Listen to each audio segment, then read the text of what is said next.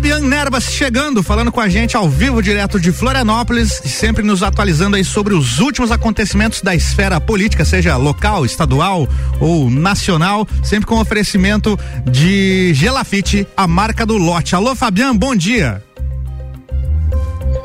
Alô Álvaro, bom dia, muito bom dia, aliás, né? Estamos muito voltando aí ao vivo hoje com a nossa coluna Política comigo, Fabiana Erbas, aqui diretamente da capital do estado, para os amigos ouvintes do Jornal da Manhã, na nossa rádio RC7. É sempre um prazer aqui. A gente está no nosso encontro marcado de todas as quintas aí, né?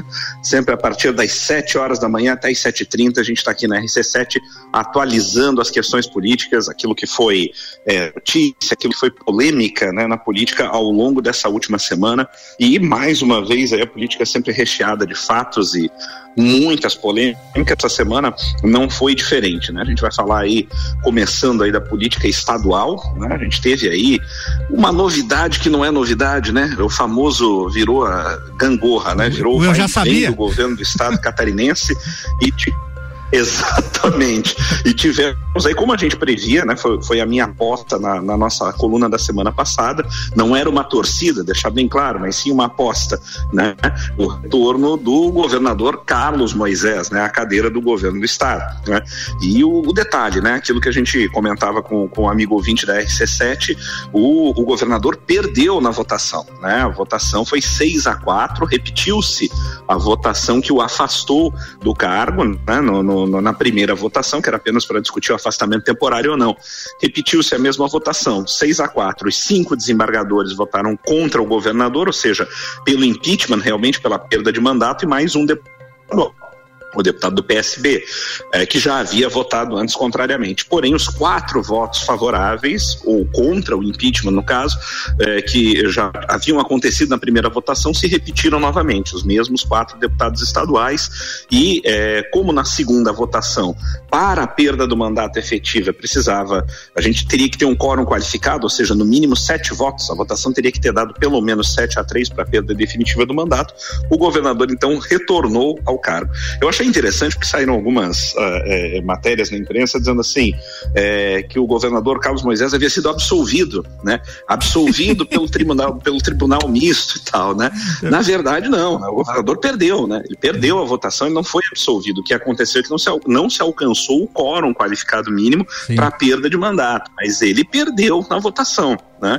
Então, o Tribunal Misto, na, a conclusão final do Tribunal Misto é de que o governador deveria sim é, ter é, é, levado o impeachment, ter perdido o mandato. Ou seja, havia indícios fortes o suficiente de eventual participação dele, ou no mínimo, foi é, aí a votação foi muito para esse lado, lado técnico, especialmente dos desembargadores, que houve no mínimo uma omissão culposa do governador.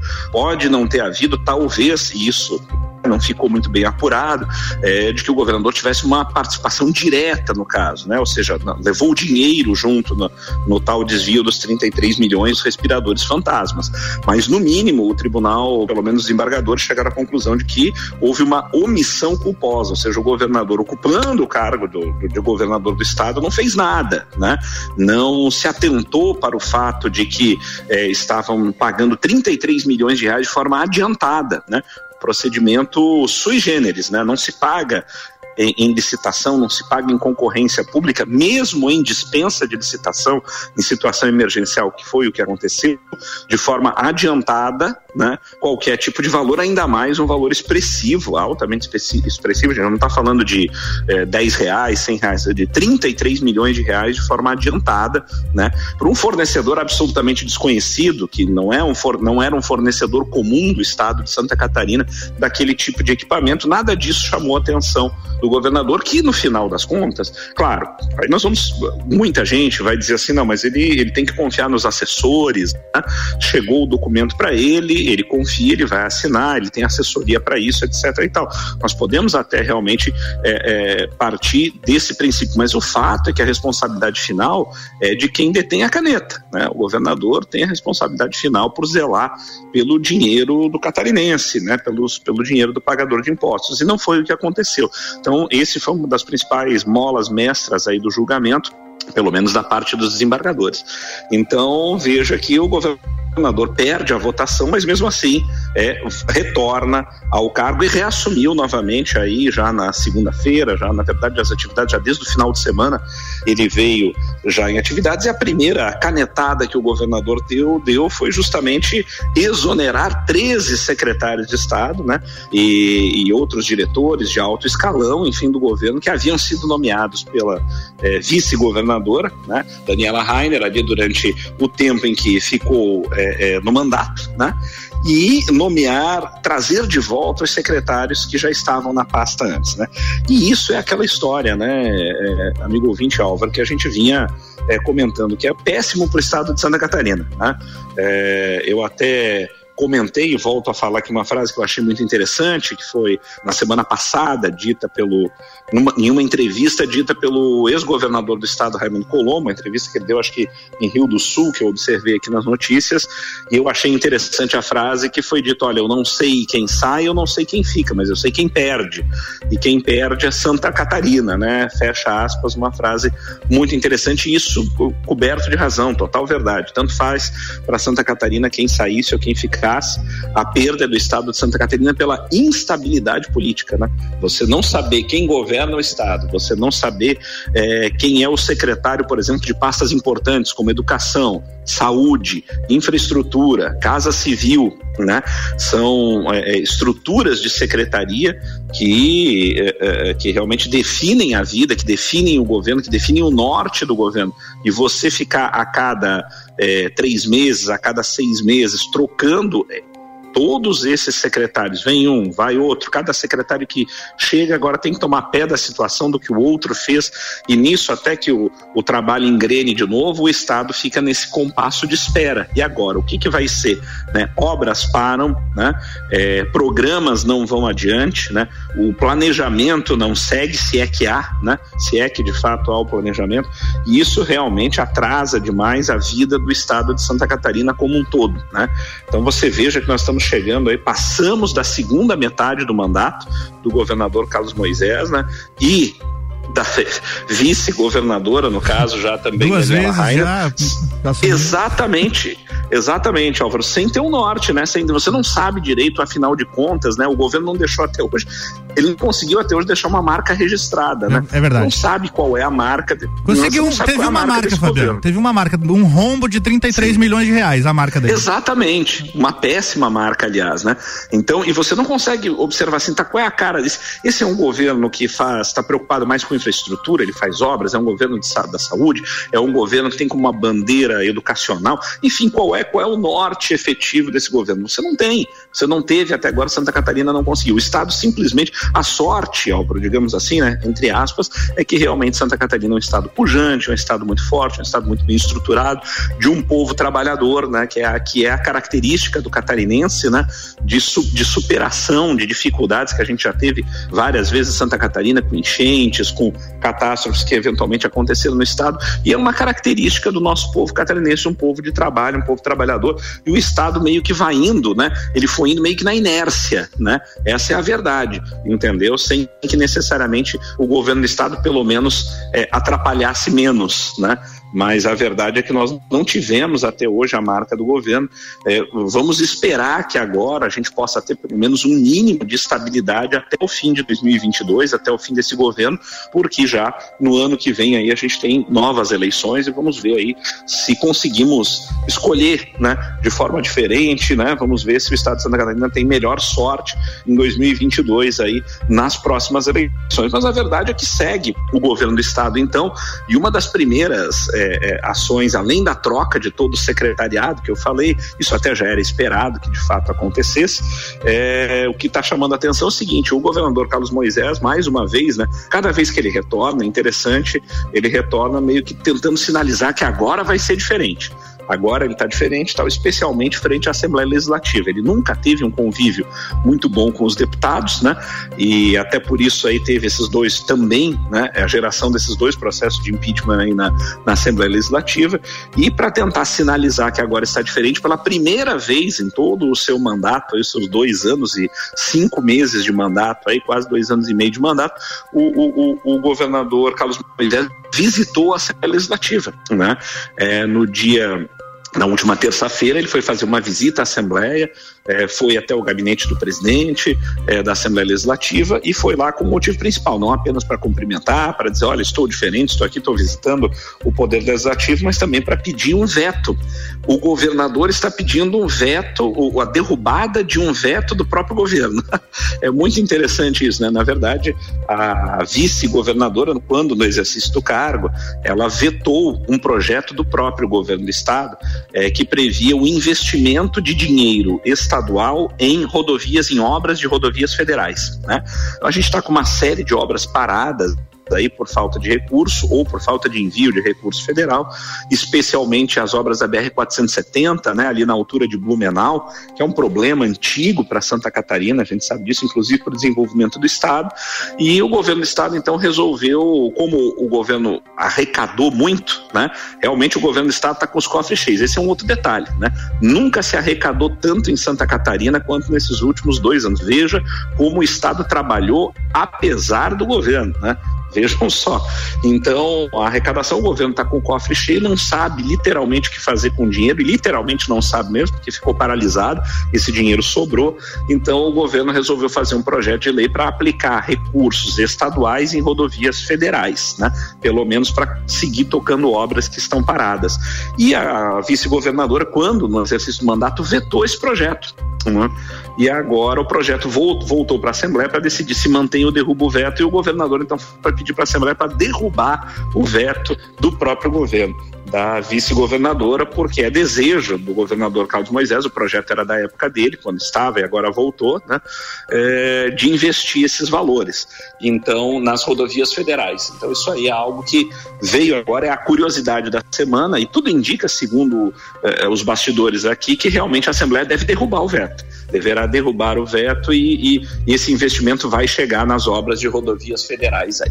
Bem, meus amigos, estou vendo aqui, Álvaro, que a gente está chegando ao final desse nosso primeiro bloco aqui, como corre o negócio, né? Quer ver é, ao vivo, hein, é Álvaro? Rápido. Fazia um tempo que a gente não estava ao vivo de Floripa, é. chegamos ao final do nosso primeiro bloco, mas a gente volta já já, né, Álvaro, para o nosso segundo bloco. Fique aí, não saia daí que a gente tem muito assunto para o segundo bloco da nossa coluna Política Comigo, Fabiana Erbas, aqui na RC7. Até já. É isso aí, já já tem mais Fabiano aqui. Fabiano Erbas, com oferecimento de Gelafite, a marca do lote.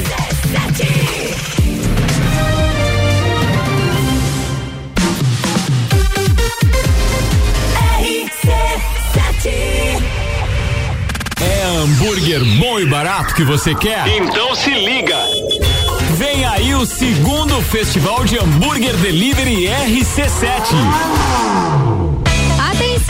Venha construir a sua casa no loteamento Pinhais, no bairro Penha em Lages. Lotes de 360 metros quadrados, com infraestrutura completa e construção liberada. Entrada a 14 mil e 10 reais e 180 parcelas de 1.243 reais. Condições para lotes com 360 metros quadrados. Aproveite as últimas unidades. Visite nosso plantão de vendas no local. Mais informações no 47 3365 8800. Realização Gelafite. A marca do lote. RC7713, você está ouvindo o Jornal da Manhã e a nossa coluna política com Fabiano Nerbas, falando com a gente ao vivo, direto de Florianópolis e com o oferecimento da Gelafite, a marca do lote. Álvaro. A número 1 um do seu rádio. Jornal da Manhã.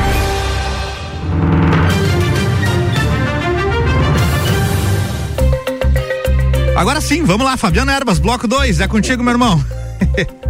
Olá, Álvaro. É, ao vivo tem dessas coisas, né? Estamos de volta aí para o nosso segundo bloco, né, da nossa aluna política comigo, Nerbas, aqui na RC7, nosso encontro marcado de todas as quintas-feiras, das 7 às 7h30. Bom, meus amigos, no primeiro bloco, a gente falou aí de política estadual e do assunto que foi o assunto do início dessa semana, do final da semana passada, o retorno aí, né, o retorno do governador Carlos Moisés aí ao governo do estado.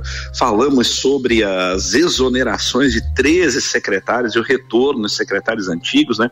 Além até de cargos de segundo escalão, também é, que haviam sido já é, exonerados e trocados pela é, ex-governadora em exercício, a vice-governadora Daniela Rainer. Ah, que uma salada bonita né? de assistir, né, Fabiano? Nem, nem técnico não, de time de futebol não troca tanto quando ele quando entra o técnico novo, ele não troca tanto jogador assim no time. Exatamente, né? Exatamente, Álvaro. Então, e, e, é o time, quase que o time todo, né? E aquilo que a gente comentou, né? Especialmente secretarias é, que decidem realmente, né? Secretarias importantes, né? Para o encaminhamento do governo, né? Saúde, Casa Civil, Educação, né? Infraestrutura, né? São secretarias que mexem diretamente realmente na vida do, do, do governo, na vida do catarinense, né? Na ponta final, aonde você não sabe com que secretário você vai falar, que política vai ser feita que projetos vão ser tocados, né? Inclusive essa curiosidade, né? Você vê que a, a bagunça é tão grande que chega ao ponto do governador que retornou ter que a Assembleia Legislativa para pedir aos deputados que derrube o veto do próprio governo do estado. é um negócio, é né? onde anteri isso onde, onde anteriormente a governadora eh, vetou um projeto do próprio governo, onde agora o governo volta. É, é, olha, seria cômico se não fosse trágico o negócio, né? É rir para não chorar, né? Como a gente gente costuma dizer nessas situações por aí. Mas o, fato é o seguinte, não é brincadeira e o pior é que está acontecendo, né? Então, o que a gente torce realmente, como eu disse no primeiro bloco, é que a gente possa daqui para frente conseguir ter pelo menos um pouco de estabilidade política, nem que o governo continue sendo esse governo, é, digamos assim, blazer, né? Como se diz por aí, né? Um governo morno, um governo sem cara, né? Que a gente teve até hoje, cuja única marca registrada, como bem disse meu amigo Álvaro aí, infelizmente, foi o, o, o rombo dos 33 milhões é, é, de reais aí dos famosos, o famoso escândalo dos respiradores fantasmas que até hoje não apareceram. Segundo consta aí, o que se conseguiu recuperar, pelo menos até agora, desse dinheiro, Álvaro, é algo em torno de 16 ou 17 milhões de reais que estariam depositados em uma conta judicial vinculada ao processo é, que diz respeito a, essa questão dos, dos respiradores fantasmas, que foram dinheiros que, valores que foram apreendidos, conseguiram pegar em algumas contas, né? Porque o dinheiro foi dissipado, né? Ele caiu na conta da Veiga Med, que era essa empresa fantasma, essa empresa fake, né? Que foi aberta só para essa participar dessa licitação e depois esse dinheiro foi dividido em várias contas, né? Ele dissipou e conseguiram pegar é, pelo menos aí um pouquinho mais da metade. Foi o que deu para recuperar até o momento e o restante nessas alturas do campeonato muito provavelmente já era, né? Então essa é a situação e os respiradores obviamente jamais apareceram e não aparecerão, né? Infelizmente aí no meio da, da, da, da dessa questão da pandemia, quando tanto a gente precisa aí desse, desse tipo de equipamento, né?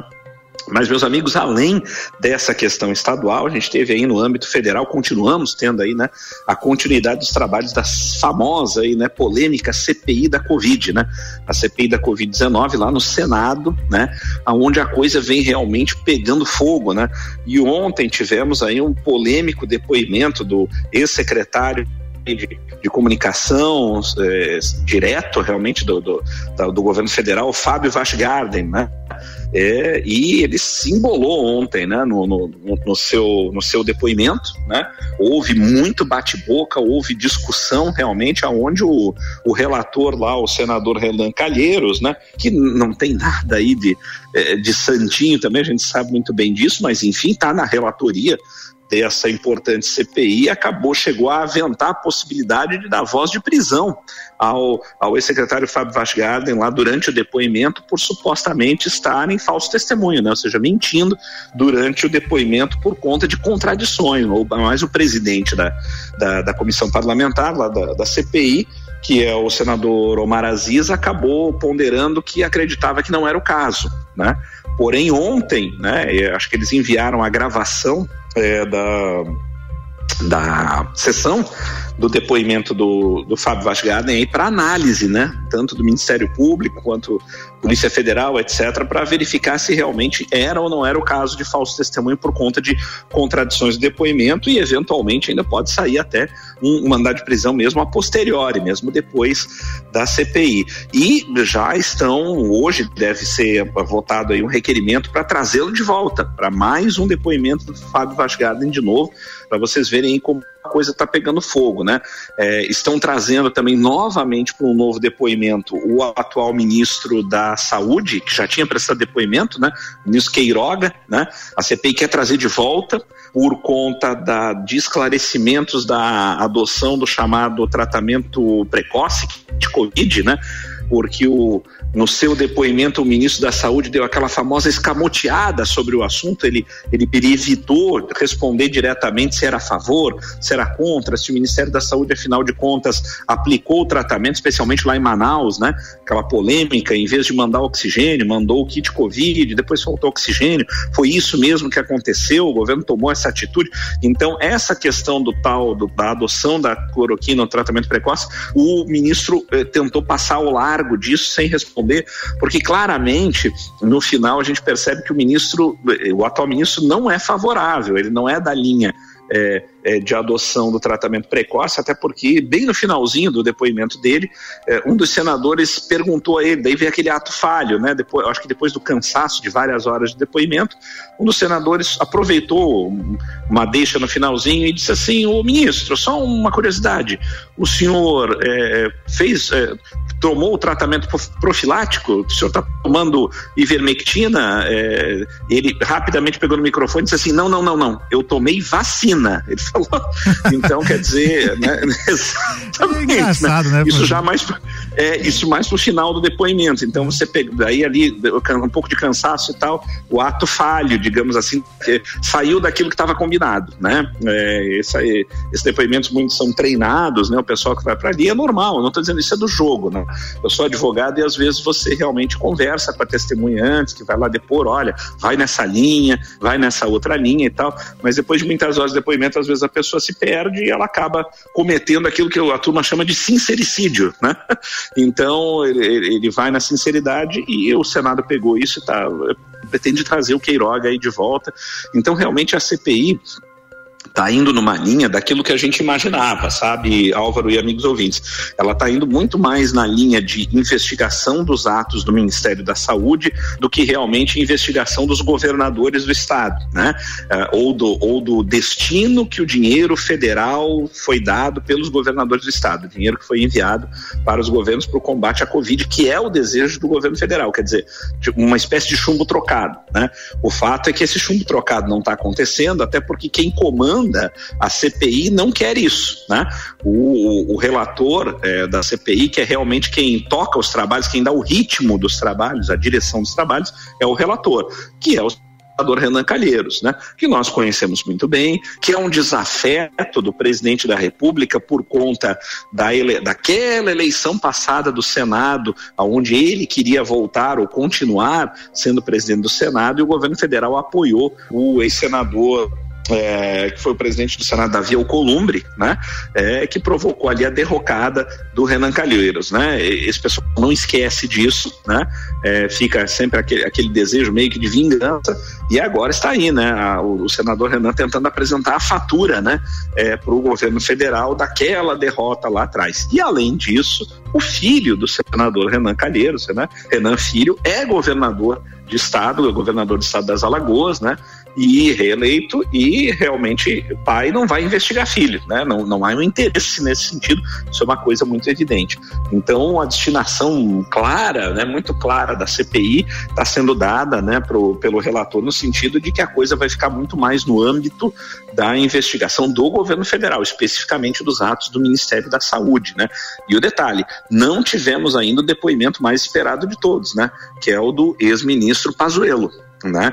O ex-ministro Pazuello deu, eh, saiu pela tangente, deu aquela de leão da montanha, né? O antigo, né? Saída pela direita. É verdade. Quem, o, o quem é mais velho, vai ser pessoal mais jovem, estiver ouvindo, não, não, não, faz a menor ideia do que eu tô falando, é, né, Álvaro? Mas a turma da nossa idade é conhece o desenho, do, desenho dos anos montanha, 70, 80, mais ou menos, aí, né? 80, ah. Barbera, né? O, o Leão da Montanha sempre estava numa situação, uma situação perigosa, uma situação difícil, ele achava uma saída pela direita ou pela esquerda. Ele é, dizia verdade. saída pela direita, né? E, e, e saía correndo foi o que fez, é, mais ou menos o, o Pazuello, ele, ele mandou ali um, um laudo ali dizendo que teve contato com, com, com assessores ali do, do, do exército, enfim, é, que estariam é, com Covid, né? Estariam contaminados e tal, e que por isso ele teria que ficar de quarentena, né? E não foi prestar o depoimento, né? Mas já está remarcado o depoimento dele e ele vai ter que ir, né? É, não, não, não tem mais é, desculpa para essa situação, não né? Tem mais tangente para espremê-lo lá. Exatamente, vão espremê-lo lá, não há dúvida que vai ser realmente um depoimento que vai valer a pena a gente parar um pouquinho para assistir, aqueles que gostam mais de política aí na TV, na TV Senado, aí vale a pena assistir o depoimento do ex-ministro é, Pazuello para a gente ver como a coisa vai ficar. Eu, vou, eu posso te garantir que é o seguinte, vai dar pano para manga, sabe Álvaro? E, além disso, nessa semana, a gente teve aí, estourou mais uma situação, né? É, que está sendo conhecida aí como tratoraço, né? Tratoraço ou orçamento secreto, né? Dá uma resumida que, que, que, você tem aí, tá? dois minutos para falar dessa aí. Vamos, vamos lá, rapidinho. Vamos lá. O que, que foi isso aí, né? Isso aí é o seguinte, isso aí estão dizendo que o governo reservou, o governo federal teria reservado 3 bilhões de reais hum. de valores que não passaram pelo orçamento efetivo federal para é, emendas parlamentares, 3 bilhões de reais que não estão dentro do orçamento para liberação de dinheiro para os estados a pedido dos deputados dos federais. Então isso ficou conhecido como tratoraço orçamento secreto, uma espécie de mensalinho, bolsolão, estão dizendo por aí também. Então pediram aí, é, em, em, referência ao antigo mensalão. É. Então estão pedindo a investigação ao Tribunal de Contas da União para saber se isso é verdade ou não. E isso aí vai render assunto para o governo federal, você pode ter certeza. Bem, Álvaro, chegamos então ao final aí da nossa coluna dessa quinta-feira.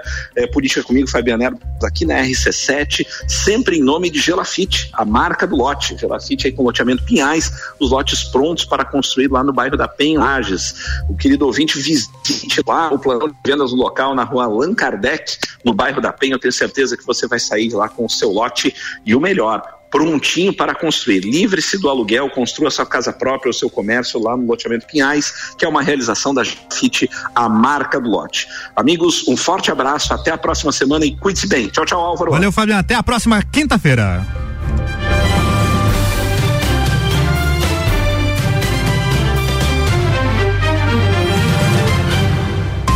Jornal da Manhã.